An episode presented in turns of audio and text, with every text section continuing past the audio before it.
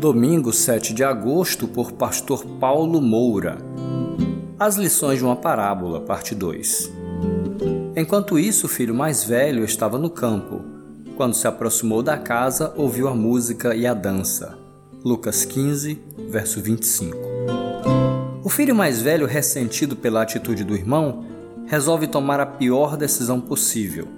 Contraria a decisão do pai e se enche de ira e amargura Parece que era mais dedicado ao trabalho do que à própria família. Ele estava em casa, mas parecia viver fora dela. Era um inimigo doméstico, uma pessoa insensível, racional e distante. Como diz o trecho de uma música popular brasileira, perigo é ter alguém por perto dos olhos, mais longe do coração. A parábola termina sem o parecer final dele. Será que aceitou os bondosos conselhos do pai e recebeu o irmão de volta? Nunca saberemos. Cada um pode dar o fim que desejar a essa história. O certo é que a atitude do filho mais velho também tem muito a nos ensinar. Ao expor e questionar a atitude do irmão, torna-se crítico, egoísta e com sérias dificuldades em perdoar, além de colocar-se em um patamar de superioridade, perfeição e impecabilidade. Precisamos ter cuidado para não agir assim.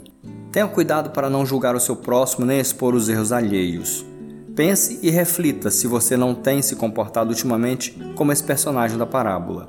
Não vale a pena permanecer desse jeito, pois isso só fará prolongar a dor e o sofrimento, tanto seu como da sua família.